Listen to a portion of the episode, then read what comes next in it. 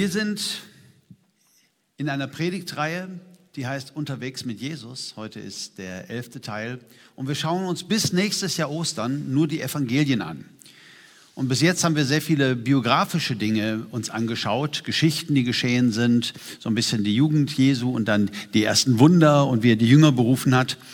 Und heute möchte ich mal so eine Serie in der Serie starten, vier Teile.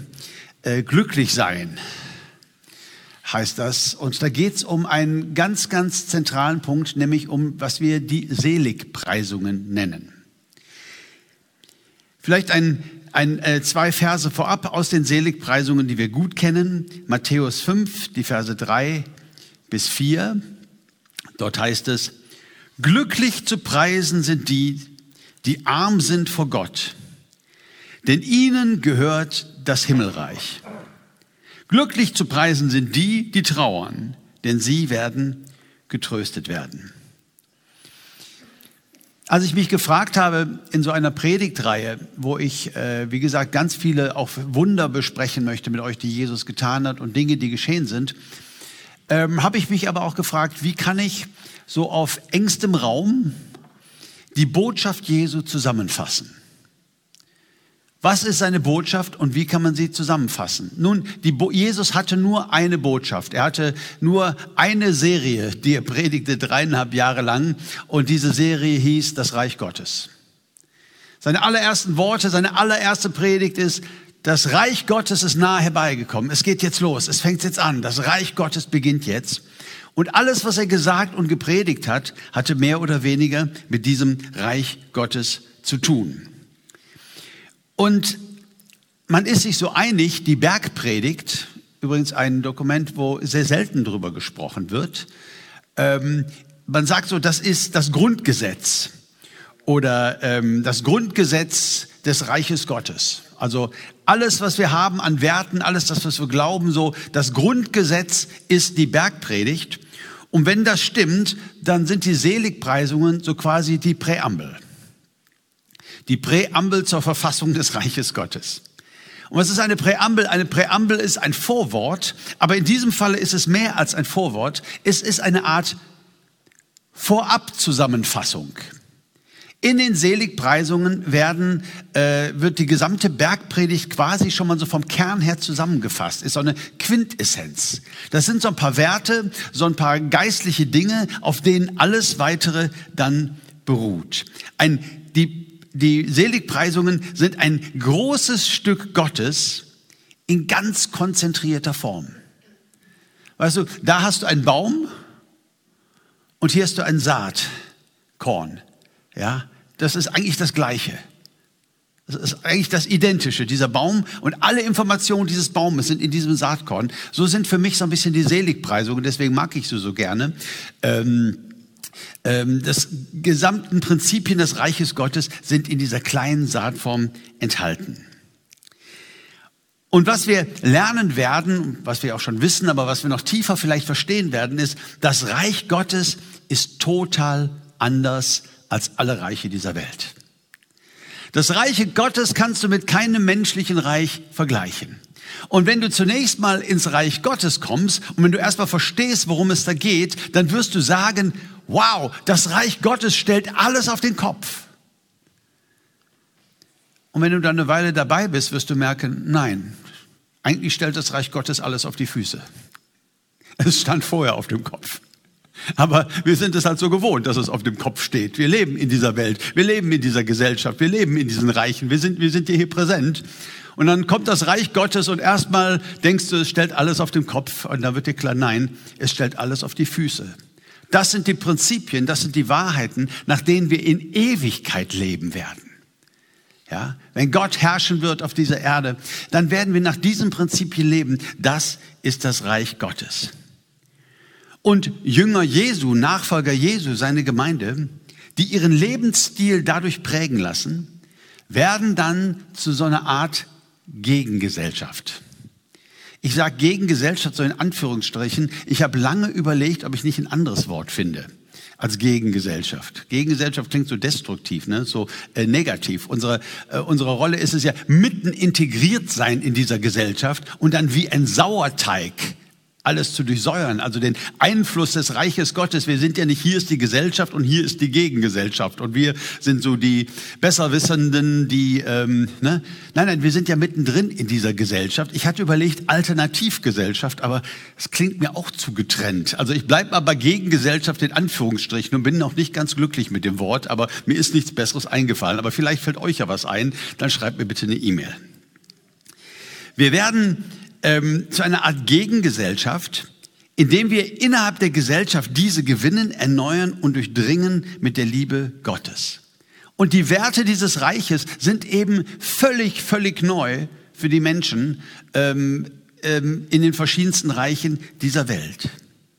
Ich meine, überleg mal, da kommt ein Reich. Ein neues Reich will sich etablieren auf dieser Erde. Ähm, wie würde man das angehen? Also das Erste, was ich nicht tun würde, ich würde mich als erstes nicht an die Armen und an die Trauenden wenden. Ich würde mich an die Reichen und Erfolgreichen wenden. Ich würde mich an die wenden, die die finanziellen Mittel haben, auch ähm, die, die, die Werbeveranstaltungen für, für solch ein Reich voranzutreiben. Ich würde mich an die wenden, die die politischen Positionen haben, den Einfluss haben in dieser Welt, mir mit diesem Reich auch wirklich zu helfen, dass es nach vorne kommt. Welches Reich, was erfolgreich sein möchte in dieser Welt, wendet sich bitteschön an die Armen und an die Trauernden? Für die haben wir hinterher einen gesonderten Fang, ein Konto. Äh, da, ne, wir wollen ja auch Gutes tun und so. Ne? Aber damit geht das doch nicht los, doch. Im Reiche Gottes schon. Dieses Reich ist für die geistlich Armen, so sagt Jesus, ihnen gehört das. Und in diesem Reich gewinnt Sanftmut die Erde und nicht Durchsetzungsvermögen wie in jedem anderen Reich. Es stellt alles auf, die, auf den Kopf beziehungsweise auf die Füße. Heute wollen wir uns mal äh, von diesen Seligpreisungen zwei Dinge gesondert anschauen. Das erste ist, geistlich Armen gehört dieses Reich. Und ich lese nochmal den dritten Vers. Glücklich zu preisen sind die, die arm sind vor Gott, denn ihnen gehört das Himmelreich. Glücklich zu preisen oder eine andere Übersetzung sagt glückselig oder glücklich zu nennen, beneidenswert, wohl denen. Die Volksbibel übersetzt ganz, ganz süß. Sie sagt, göttlich glücklich. Göttlich glücklich, ich musste erst mal sprechen können. Göttlich glücklich. Ähm, ja, also deswegen mein Titel glücklich sein. Also das sind Leute, denen es gut geht. Das sind Leute, die beneidenswert sind. Das sind Leute, die wirklich einen, einen wirklichen Schatz ähm, erleben, nämlich in diesem Himmelreich. Und Reich der Himmel, um das nun mal ganz kurz zu klären, ähm, ist nichts anderes als die Herrschaft Gottes.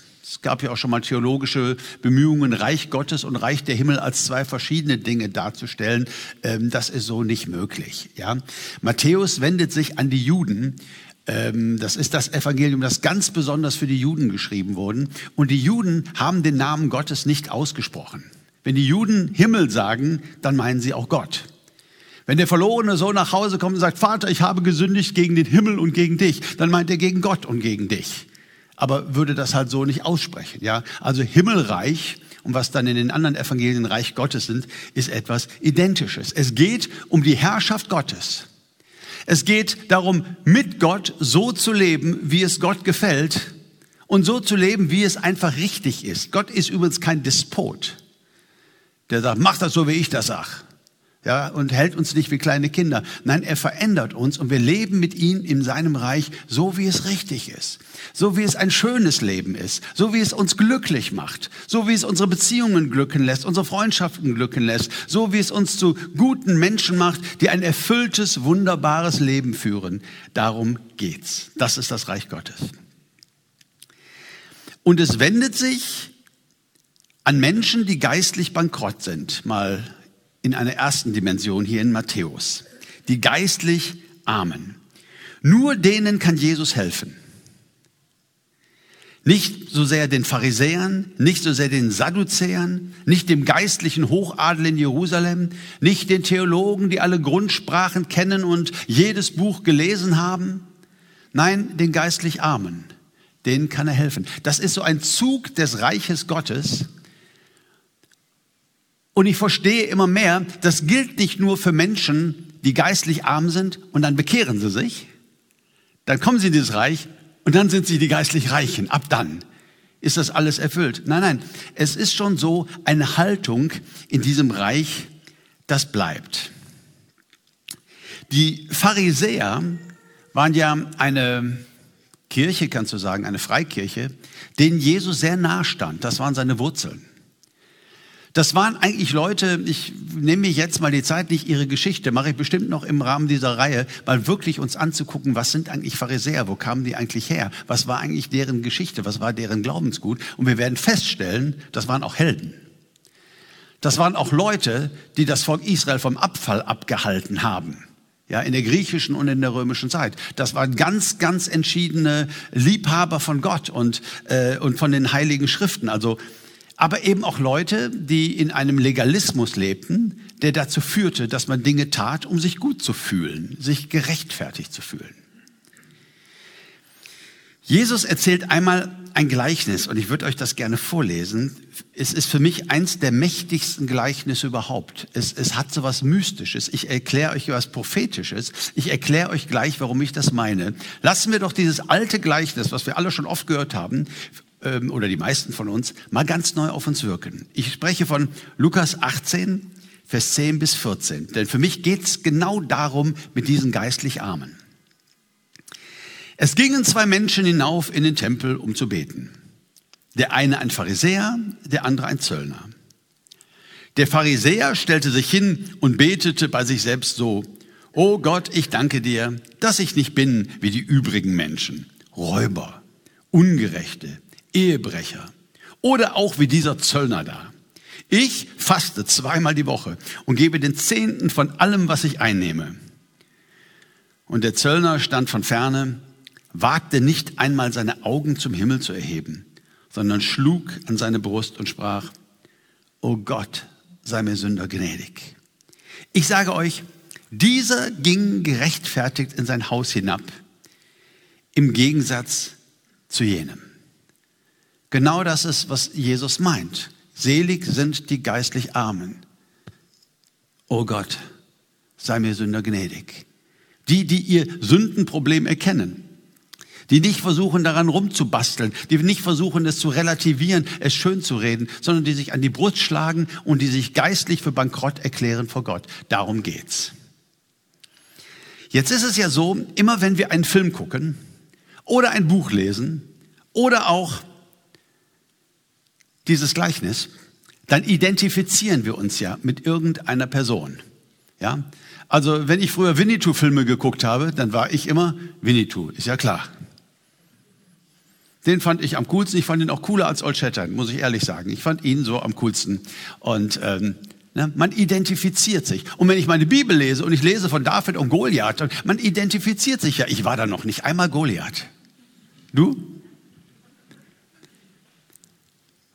Und dies ist ein Gleichnis, ihr Lieben, ich wollte immer sagen, ein magisches hatte ich erst hier stehen, aber ich traue mich nicht, sowas hier reinzuschreiben. Das könnte man ja falsch verstehen. Ne? Aber es hat was, es hat was Mystisches, weil es erfüllt sich im Hören. Es hat sich gerade, als ich es gelesen habe, hat es sich wieder einmal erfüllt bei uns allen.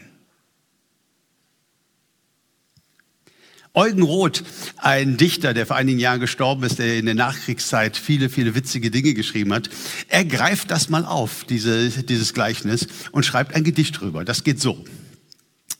Ein Mensch betrachtete eins näher, die Fabel von dem Pharisäer.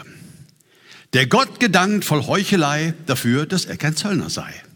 Gottlob, rief er in eitlem Sinn, dass ich kein Pharisäer bin. Merkt ihr, ähm, im Grunde genommen werden wir dolle überführt. Wir lesen dieses Gleichnis und wenn wir ehrlich sind, merken wir, wir sind der Oberpharisäer. Hier ist der Zöllner und hier ist der Pharisäer, der auf den Zöllner herabschaut und hier bin ich, der auf den Pharisäer herabschaut. Und dann ist schon wieder geklärt, wer ist hier das Problem und wer ist hier der Dumme und wer ist hier der Böse. Oder es löst ein Nachdenken darüber aus, nachdem ich mich dann ertappt habe, hey, steckt denn nicht so ein Pharisäer auch in mir? Erst dann wird das Gottes Wort für dich, wenn diese Frage ausgelöst wird. Auf wen schaue ich denn eigentlich so herab? Wem fühle ich mich denn eigentlich überwertig? Wen meine ich denn, da alles unter mir zu haben? Das ist was das Gleichnis machen will. Und so erfüllt sich dieses Gleichnis grundsätzlich im Hören. Die Pharisäer, das waren die Rechtgläubigen. Das waren die, die Gottes Wort noch ernst genommen haben. Das waren Leute, die uns nicht sehr unähnlich sind. Aber die so dringend verstehen mussten, dass vor Gott die eigene fromme Leistung nicht zählt. Das Reich Gottes lebt von den Heilswirkungen Gottes her. Eigene fromme Leistung hat keine Chance. Und das bleibt auch so. Wir bleiben Bedürftige. Ja, und ich weiß, es steht in einer gewissen Spannung. Wir sind reich gemacht in Christus. Epheserbrief, unsere Identität reich gemacht in Christus und, und so vieles, was uns zugesprochen wird. Eine neue Identität, das ist wohl wahr und das müssen wir auch betonen. Und trotzdem bleiben wir auch Bedürftige, bleiben wir auch Anklopfende, bleiben wir auch Suchende, bleiben wir auch Fragenstellende. Auch das gehört in dieser Zeit zur Wahrheit dazu. Ich habe diese Woche äh, mal so ein bisschen äh, bei Luther äh, gestöbert, ein Mann, den ich auch sehr, sehr verehre und den Gott gebraucht hat in unserem Volk, um unfassbar das Reich Gottes nach vorne zu bringen. Und habe festgestellt, wisst ihr, was die allerletzten Worte sind? Soweit die Historiker das wissen, die Luther geschrieben hat. War, manche sagen auf dem Sterbebett oder so, das weiß ich nicht. Ich glaube, da ist auch viel äh, Legende dabei. Aber es sind tatsächlich die letzten Worte, von denen man weiß, dass er sie geschrieben hat. Hier sind sie. Deine letzten Worte von Martin Luther sind, wir sind Bettler. Das ist wahr. kann man ja jetzt erstmal so negativ empfinden, dachte, wow, das klingt aber nicht so im Siegeszug jetzt heimgehen oder so. Ich weiß auch nicht, ob er da schon heimgegangen ist. Es ist einfach das Letzte, man weiß, das hat er geschrieben. Oder ob es genau das meint, worüber wir hier gerade reden. Die geistlich Armen, die, die um ihre Bedürftigkeit wissen, die mit Gott unterwegs sind, die mit Gott auch im Gespräch sind über ihre Sünde und über Dinge, die noch nicht so passen in ihrem Leben. Und die sich dazu stellen, die dazu stehen und die wissen, ich bin errettet und ich bin ein Gotteskind und ich bin ein Bürger dieses Reiches und zwar 100% aus Gnade. Ich bin errettet durch Gnade plus nix. Das ist die Formel. Gnade plus nix gleich meine Errettung. Und das lässt uns demütig sein. Das lässt uns auch andere nicht richten. Das lässt uns nicht kritisch sein anderen Menschen gegenüber in unserer Grundhaltung, sondern das macht uns irgendwie auch zu sehr, sehr angenehmen Menschen. Denn wir wissen, wir sind miteinander unterwegs und wir alle leben völlig von der Gnade. Eine zweite Dimension bei diesem Gedanken, das Reich Gottes für die Armen, ähm, ist die, dass ich sagen möchte, es geht nicht nur um die geistlich Armen, sondern Arme überhaupt sind die Zielgruppe Gottes. Jede Kultur hört ja auch das Evangelium so mit seinen eigenen Ohren. Und ich stelle mal fest, ich kannte die Bergpredigt und auch die Seligpreisungen, ich kannte sie nur von Matthäus in meiner ganzen Kindheit und Jugend. Ne? Wenn du in einem frommen Krankenhaus bist, du gehst aufs Klo und da ist dann das Poster oder das Bildchen, selig sind die geistlich Armen. Dann zog ich mit 17 nach Afrika und war unterwegs unter sehr armen Menschen und in den Slums und so. Und wo ich dann auf einmal feststellte, dass äh, die Bergpredigt meistens nach Lukas zitiert wurde. Das ist nicht die gleiche Rede, die hat ein bisschen andere Schwerpunkte und ist auch an einem anderen Ort gehalten, ähm, aber sie ist ja sehr, sehr ähnlich. Und da sagt Jesus in Lukas 6, Vers 20, da heißt es, und er hob seine Augen auf über seine Jünger und sprach, glückselig ihr Armen, denn das Reich Gottes ist euer. Das heißt, wir haben es hier mit zwei Dimensionen zu tun im Reich Gottes. Einmal die geistlich Armen, ja, und diese ganze Heilslehre aus Gnade sind wir gerettet. Aber wir dürfen auch feststellen, dass das Reich Gottes etwas ist, was sich grundsätzlich an die Armen dieser Welt richtet. Jesus formuliert seinen Auftrag so in Lukas 4, Vers 18. Der Geist des Herrn ist auf mir, weil er mich gesalbt hat, den Armen frohe Botschaft zu verkündigen. Und wenn du mal drüber nachdenkst, eigentlich frohe Botschaft gibt's nur für die Armen. Frohe Botschaft gibt's nur für die Armen. Ein Mann, der von der Arbeit nach Hause kommt und im Laufe des Tages im Büro beim Weiterarbeiten hat er Donuts gegessen und sich ein Brötchen bestellt und, und, und noch eine Pizza kommen lassen. Und, und jetzt kommt er nach Hause nach vielen Überstunden, kommt rein um 8 Uhr und fühlt sich, wie man sich dann fühlt. Und seine Frau sagt, Schatz, gute Nachricht, du, ich habe eine Suppe gekocht. Das ist keine gute Nachricht. Jetzt geht es darum, höflich zu sein. Jetzt geht es darum, nicht zu verletzen. Ja, der andere hat sich Mühe gegeben und so, schon alles klar. Ja, aber gute Nachricht ist das nicht, sondern in ihm schreit es, oh Gott. Und dann sagt er vielleicht, oh, das ist aber lieb. Ja, wenn ich in meiner Nachbarschaft, so die Leute in meiner Nachbarschaft in ihren Häusern gehen und anklopfen und sagen, hören Sie mal, gute Nachricht. Äh, hier bei uns im Ort, jetzt Mittwochs, kann man immer kostenlos hinkommen und in einer warmen Stube sitzen und eine Suppe essen. Ist das nicht super? Da freut sich keiner drüber. Weil die haben alle eine warme Stube. Und die essen alle von morgens bis abends. Ja? Gute Nachricht gibt es nur für die Armen.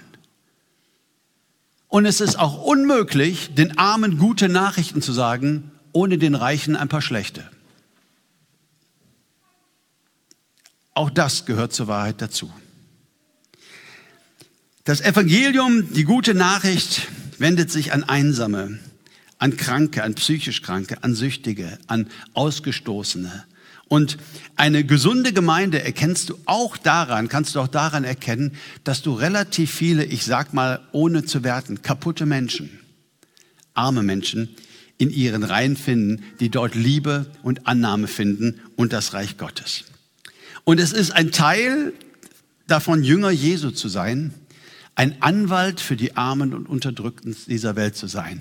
Viel zu oft hat die Gemeinde Jesu an Seiten der Reichen und Mächtigen gestanden und ist mit ihnen ins Bett gegangen für eine gewisse Religionsfreiheit. Jünger Jesu bedeutet auch, dass wir Anwälte der Ärmsten der Armen sind in dieser Welt und für sie sprechen, auch in unserer reichen Gesellschaft.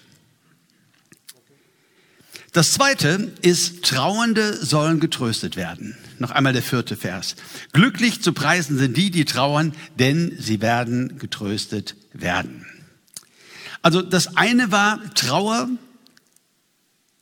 über eigene geistliche Armut. Selig sind die geistlich Armen. Und jetzt ist hier die Rede von Trauer. Das heißt, Trauer über die eigene geistliche Armut und die führt zu Buße und Trost.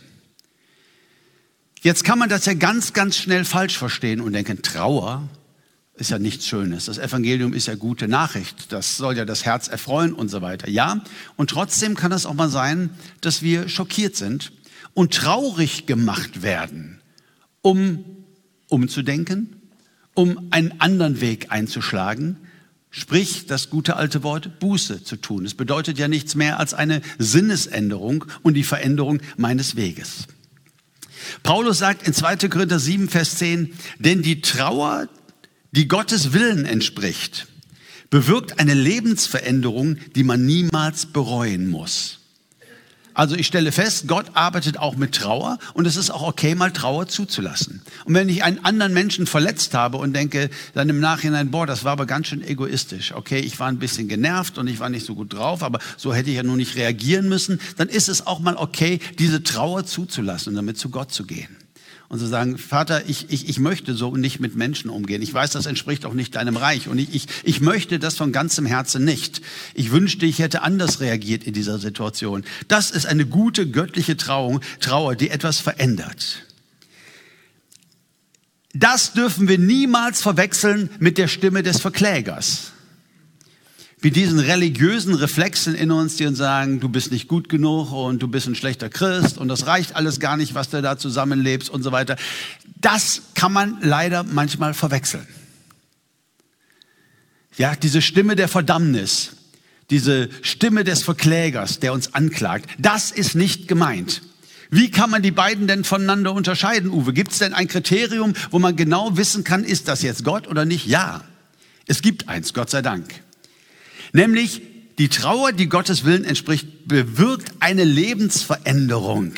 Ja, da wo wir zu Gott gehen mit unserer Trauer, wird diese wiederum in Freude verwandelt. Wir merken, Gott verändert uns. Unser Herz verändert sich. Wir kommen anders drauf. Es gibt eine Lebensveränderung. Diese religiösen, nörgelnden Stimmen machen nichts für dich. Du solltest weniger essen. Du bist viel zu dick.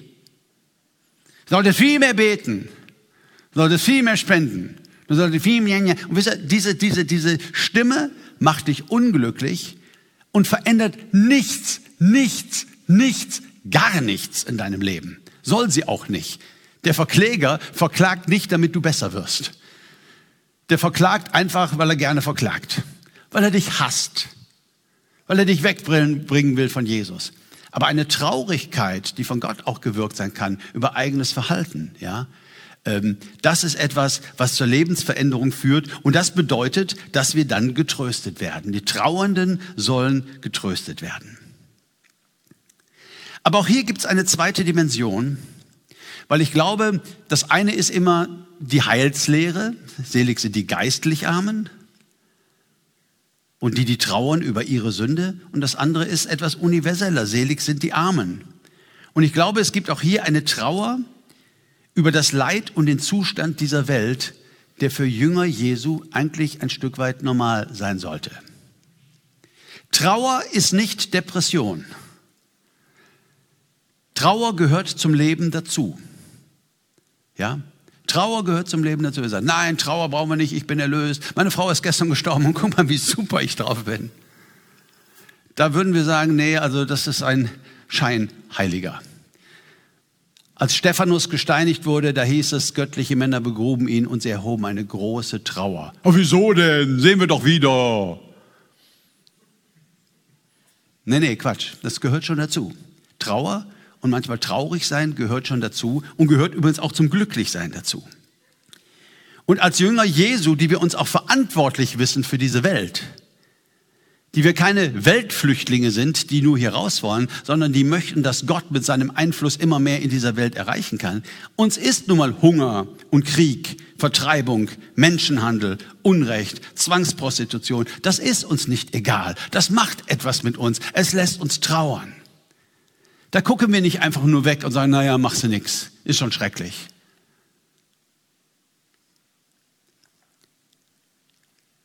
Bei den vielen, vielen Menschen, die sterben, wenn ich alleine denke an 100.000 Kinder in diesem Jahr, in diesem Land, die pro Jahr abgetrieben werden. Wenn ich darüber nachdenke, ich kenne verschiedene Kinder mit Down-Syndrom.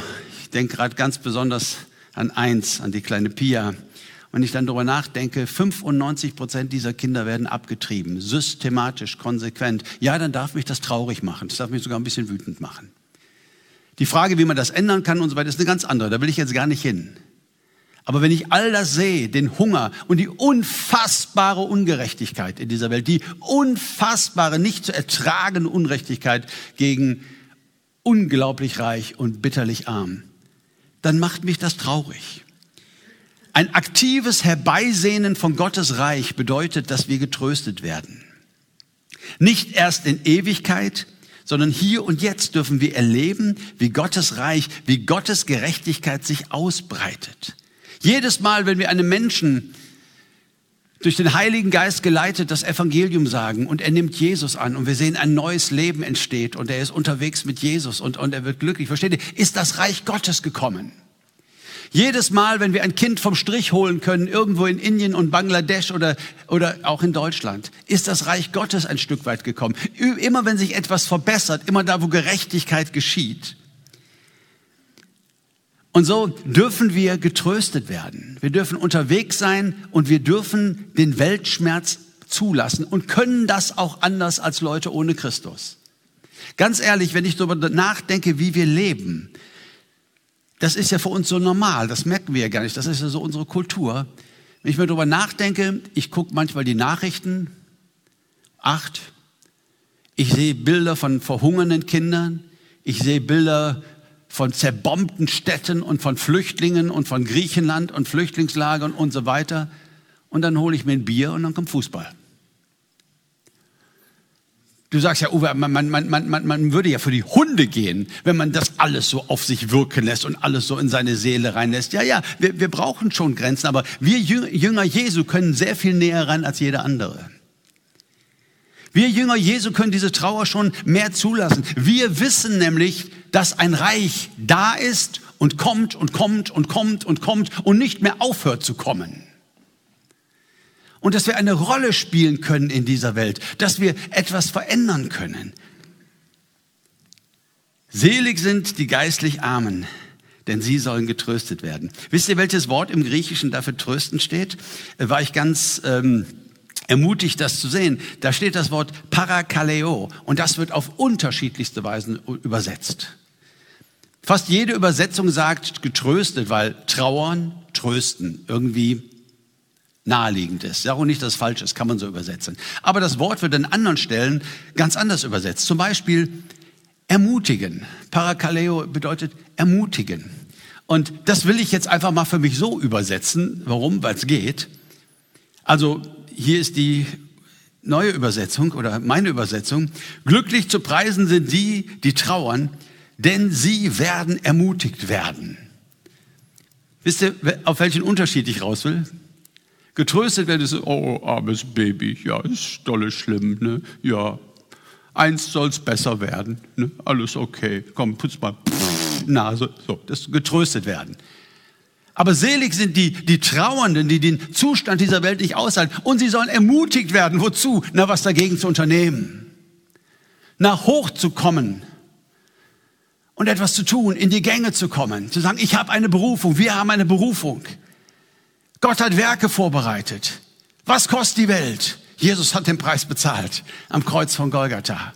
Und wir gehen nach vorne und bringen seine Herrschaft nach vorne. Das ist es, worum es geht im Evangelium. Wir brauchen frischen Glauben daran, dass Gott durch uns diese Welt hier und jetzt verändern kann und will. Das brauchen wir, liebe Schwestern und Brüder. Einen frischen Glauben daran, wenn das viral würde unter Christen. Ein frischer Glaube daran, dass Gott diese Welt verändern kann und will. Da geht was. Da werden wir nicht mehr die sein, die immer alles schlecht reden und sagen, ja, ja, soll ja eigentlich immer schlechter werden.